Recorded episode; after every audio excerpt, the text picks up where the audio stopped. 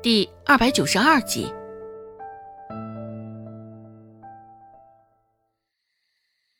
看着气急败坏的周有巧，周芷勾了勾嘴角，说道：“ 小姑母倒是会说笑啊！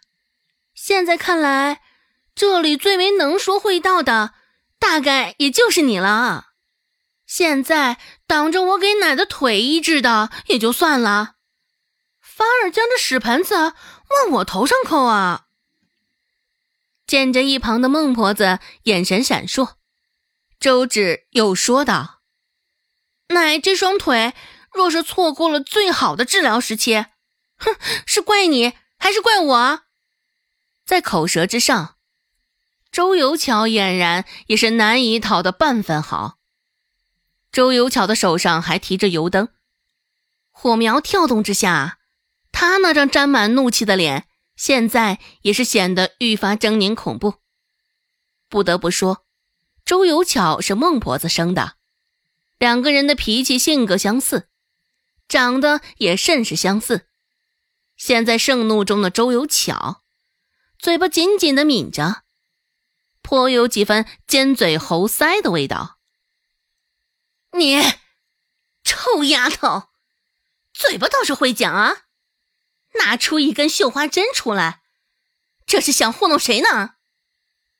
想了半天。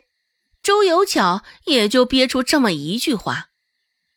周芷不再看他，而是将视线扫向了一旁的孟婆子。孟婆子现在倒是反常的安静，收着下巴，紧锁着眉头，似是在考虑之前周芷说的话。看着孟婆子，周芷问道：“奶，这双腿是你的，我便直接问你吧。”你是想要，便听我的；若是不想要了，那就依着小姑母吧。这事儿，毕竟还是孟婆子说了算的，而这个家，也还是得看孟婆子的脸色。将决定权交给孟婆子自己，周芷这招做的完全没毛病。孟婆子沉默了一会儿。看着周芷手上那根绣花针，还是心存顾忌，主要也不是怕疼，就是怕周芷这丫头起了坏心思，就像周有巧说的那样，借着这个机会故意折磨她。孟婆子还是不够信任她，也对，在他的世界里，足够让他信任的。也就他自己还有银两了，就连死去的周老头，当初还活在世上的时候，孟婆子就没少猜忌于他。孟婆子闷着头，愣是想了一会儿，这才点头答应：“行，我就相信你这一回。若是让我晓得你这臭丫头故意折磨我，哼！”看我不把你卖到勾栏院里去！先前周芷那长相，勾栏院定然是不要的。只是现在周芷已然今非昔比了，瘦下来之后，整个人好看了不少。孟婆子说着这话的时候，也偷偷摸摸打量了她一番，也不知道周芷是什么时候瘦下来的。现在一看，别说。真是好看。若是再瘦上个些许，指不定周芷这丫头就是丽山村里最好看的丫头了。在仁惠堂当大夫，又亦是有出息。等她到了年纪，还会愁嫁吗？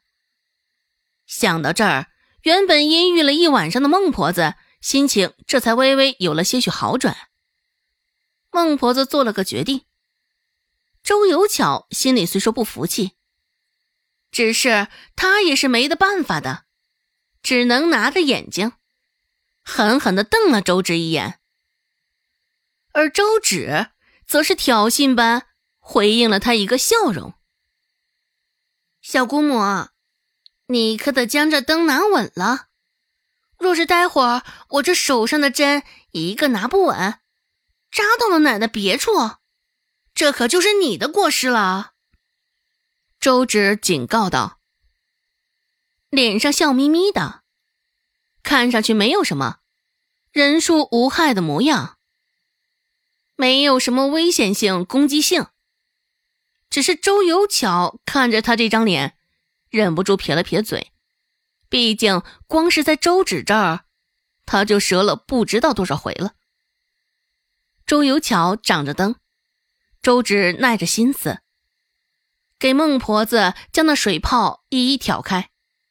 没有草药，只得吩咐周有贵去整些青苔，将青苔碾成粉末，再与油混合调匀。抹在孟婆子的小腿处。若不是因为时间晚了，周有巧指不定还得给周芷使绊子。用青苔涂在腿上，见所未见，闻所未闻呢。只是因为那会儿已经是半夜了，周有巧上下眼皮早就已经开始打架，这才放了周芷一回。药涂完。已经是夜深人静了，整个村子大概也就周家的灯亮着了。一家人俱是困得不行，只是奈何还得围在孟婆子身边，免得孟婆子又心生想法，劈头盖脸的就是一顿臭骂。想到今日寻上门的刘婆子，周芷简单的向刘氏问了问她的情况，也没有让其他人知道。知道他地址之后，便回了房。没有多少时间睡觉了，周芷睡得也较浅。才眯了没多会儿，天就亮了。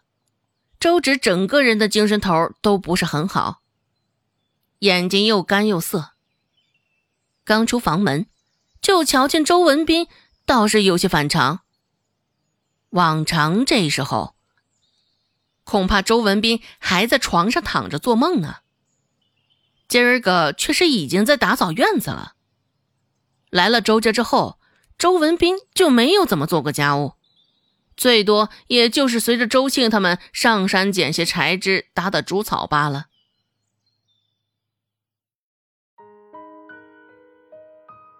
本集播讲完毕，感谢您的收听。感兴趣，别忘了加个关注。我在下集等你哦。